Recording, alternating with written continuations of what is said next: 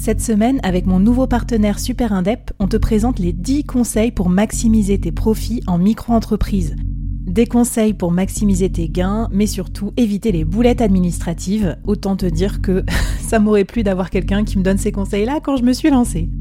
Je te mets le lien vers ces 10 conseils pépites et un petit cadeau qu'on te réserve avec Super Indep en description de cet épisode.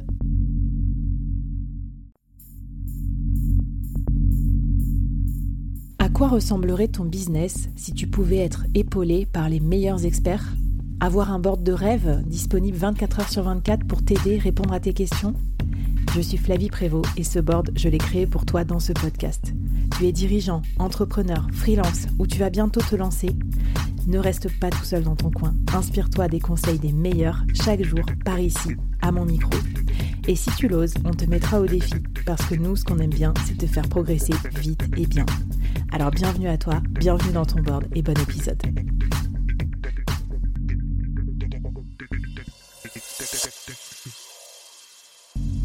Aujourd'hui, je te présente une nouvelle mini-série, 5 épisodes express à binger pour progresser vite et bien sur un thème business incontournable. N'oublie pas de t'abonner à la newsletter dédiée pour recevoir les bonus. Allez, c'est parti pour le premier épisode de la série. Hello, bonjour à toutes et à tous et bienvenue dans cette nouvelle mini-série du board. Alors cette nouvelle mini-série, je pense que vous l'attendiez toutes et tous parce qu'aujourd'hui, je reçois à mon micro le grand expert de la micro-entreprise, Florian Charpentier. Hello Florian.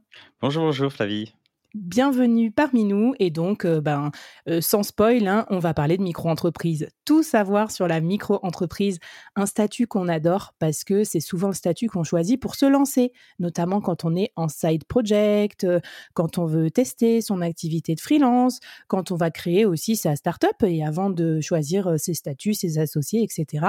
Du coup, ben, je suis ravie de t'avoir à mon micro. Alors, Peut-être pour commencer, euh, bah, raconte-nous un petit peu, est-ce que, je me trompe ou pas? Est-ce que la micro-entreprise, c'est bien le statut qu'on choisit pour commencer? Ou finalement, quels sont les critères en fait pour choisir son statut quand on se lance dans l'entrepreneuriat? Eh bien, la micro-entreprise, c'est un statut qui est assez prisé de par sa simplicité, son, sa rapidité, on va dire, de création. il y a beaucoup de gens qui se lancent en fait en, en, micro-entreprise parce qu'il n'y a, pas de, a pas de frais pour se lancer, enfin, il n'y a, a, pas de frais à la création. Et c'est assez rapide, ils peuvent tester leur projet, etc. Et après, voir s'ils veulent évoluer en, en société ou en entreprise classique.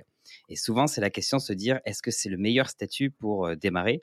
J'ai envie de dire, si on n'a pas beaucoup de frais, si on n'a fait pas, on veut démarrer solo, on veut tester son activité, oui, c'est un très très bon statut.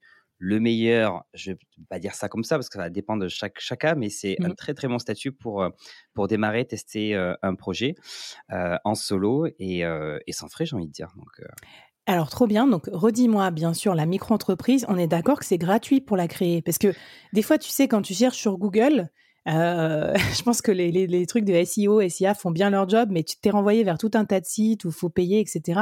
Comment, comment on fait pour créer sa micro-entreprise? Eh bien, pour créer un micro-entreprise, en fait, il faut d'abord choisir la catégorie d'activité qu'on souhaite faire, c'est-à-dire artisanale, libérale ou commerciale. En fonction de ça, on va avoir un interlocuteur différent, que ce soit l'URSSAF, la CCI ou la Chambre de métier de l'artisanat, la CMA. Après, les démarches se font en ligne sur le site. Alors maintenant, ils ont changé. Avant, c'était guichtetentreprise.fr. Maintenant, c'est INPI Procédure. Euh, L'INPI maintenant qui gère, ça. donc, ils ont essayé de faire un site qui maintenant qui englobe tout le monde. Euh, il y a encore le site auto-entrepreneur.ursaf.fr qui permet de le faire euh, pour les activités libérales. Et il existe une panoplie de, sites privés qui accompagnent à la création. Donc c'est pour ça que des fois on voit que c'est payant, mais c'est parce que c'est le c'est l'accompagnement, c'est l'assistance euh, privée en fait qui, qui est payante. Et des fois même les CCI ou les CMA proposent aussi une assistance payante. Donc vous faites pas avoir. La création est gratuite. Les seuls frais qu'il peut y avoir, c'est pour les agents commerciaux, il y a 5 euros et quelques mmh. pour la création, mais sinon tout le reste, c'est gratuit.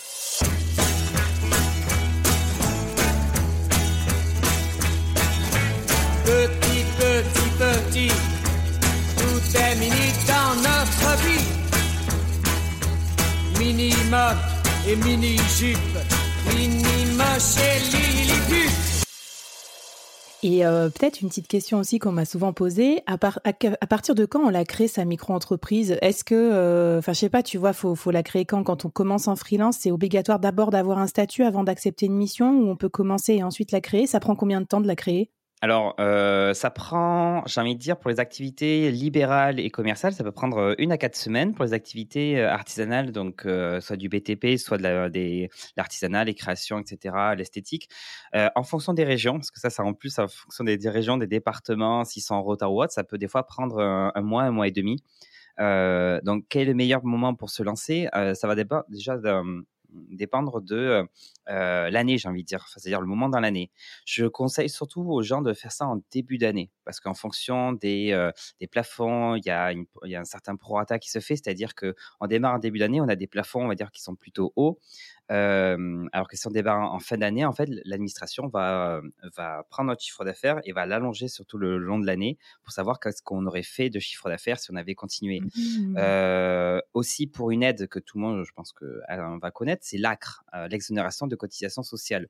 Cette aide, elle est attribuée pour quatre trimestres civils. Et je dis bien trimestre civil. C'est-à-dire que si on démarre en plein milieu d'un trimestre ou vers la fin d'un trimestre, eh bien, on perd facilement un à deux mois. Donc, il faut démarrer soit en janvier, en avril, en juillet et en octobre, si vous voulez démarrer pour l'ACRE, pour avoir vraiment quatre trimestres civils euh, Toto. Ah, excellent. Tu vois, je ne savais pas qu'il y avait des saisons idéales comme ça pour euh, déposer son entreprise. Tout à fait. Et après, la question de est-ce qu'il faut que j'attende d'avoir un client, etc. Alors, vous, on n'a pas le droit d'encaisser des sous, de facturer si on n'a pas de SIRET, si on n'a pas d'entreprise, etc. Et tout. Donc, euh, j'ai envie de dire que si vous commencez à avoir des clients, enfin, des prospects qui sont un peu chaud pour euh, euh, acheter vos prestations, et eh bien là, faites les formalités de création. Bon, renseignez-vous quand même sur le, statut avant de, vous lancer d'un coup. Mais après, vous pouvez faire les, lancer les formalités et ça, il n'y a pas de, y a pas de souci après. Et trop bien. Et juste une question peut-être qui a l'air banale, mais qu'on m'a posée aussi. Est-ce qu'il faut une raison sociale ou, quand on est micro-entrepreneur, c'est notre nom de famille? Alors, c'est notre nom et notre prénom. parce qu'on est entrepreneur individuel une personne physique. Et donc, du coup, c'est notre nom et prénom qui est pris en compte. On peut, dans certains cas, prendre un nom, commercial, mais euh, dans tous les cas, sur nos factures, il y aura notre nom et notre prénom en plus du nom commercial. Le nom commercial, quand on l'inscrit, il est, il est un peu. Euh, euh, c'est juste pour faire joli, on va dire. Tant qu'on ne dépose pas à l'INPI ou autre, il n'est pas protégé. quoi. Donc, dans tous les cas, il y aura le nom et le prénom. Non, mais ça me rassure parce que tu sais, au début, tu as tendance à procrastiner sur des trucs euh, qui en valent pas du tout la peine, quoi. Genre euh, ton logo, ton nom, etc. Alors que moi, je conseille à tous ceux qui nous écoutent dans le board, voilà, allez-y, testez votre marché, regardez si ça prend. On verra après pour le nom. ah, mais c'est clair. Ah, il faut, faut, faut, pas se lancer d'un coup directement. Enfin, enfin, dans le sens où, euh, ok, il faut réfléchir un peu à nos stratégies, mais le, truc c'est que les, clients, euh, eux, ils vont pas, vont pas attendre trop longtemps. Donc euh, moi, c'est ce que j'ai fait. Je me suis lancé et après, au fur et à mesure, je me suis commencé à me créer un, nom de marque, etc. et tout, et travailler dessus. Pareil pour le site internet, ce genre de choses, je l'avais pas directement au début. Donc, mmh le plus important, c'est la structure juridique d'abord. Et ben d'ailleurs, puisque tu en parles de ton nom de marque, on va mettre ça dans la newsletter. Je vous rappelle de vous abonner. C'est là que je mets tous les bonus, tous les liens, tous les tips que nous donnent nos invités chaque semaine. Et toi, tu as décidé de nous donner déjà du travail à faire. Le guide des 12 travaux de la micro, puisque toi, as, du coup, ton, ta marque, c'est la micro by Flow. c'est toi qui vulgarise tout cet univers-là. Est-ce que pour nous donner un avant-goût de ce qu'on va trouver dans la newsletter, tu peux nous préparer en nous donnant un premier défi pour clôturer cette, cette mise en bouche sur la micro-entreprise? Eh bien, euh, pour les gens qui ne sont pas encore lancés en micro-entreprise ou qui se posent la question du statut, c'est déjà se poser, savoir si euh, vous répondez à deux, trois questions, se dire est-ce que je veux me lancer solo ou à plusieurs? Euh, Bon, la micro-entreprise, c'est plus facile en solo, et ça, surtout, vous pouvez le faire qu'en solo. Est-ce que je vais avoir de la sous-traitance? Est-ce que je vais travailler avec des prestataires, sachant qu'on ne peut pas le déduire en, en micro-entreprise, on ne peut pas déduire de frais Mmh. Est-ce que je vais avoir beaucoup de frais aussi, de frais professionnels? Et si vraiment toutes ces questions, je suis solo, j'ai pas besoin de travailler avec beaucoup de sous-traitants, j'ai pas beaucoup de frais, alors la micro-entreprise, c'est un très bon statut. Et après, de toute façon, j'ai mis, il y, a, un lien aussi pour différencier les différents les, mmh, statuts et régimes pouvoir voir, ah, tiens, est-ce qu'il vaut mieux que je me mette en URL, en SARL, en SASU, etc., avec un petit simulateur qui est fait par l'URSAF directement. Donc c'est un simulateur officiel. miam, miam, ça je sais que ça va vous plaire aussi parce qu'on hésite tout le temps entre ces statuts. Donc écoute, merci beaucoup pour cet appetizer sur la micro-entreprise et je te propose qu'on passe à l'épisode 2 où tu vas nous décortiquer un peu les erreurs fréquentes que tu vois chez les micro-entrepreneurs et on va essayer de se les noter pour pas les faire. Allez, c'est parti.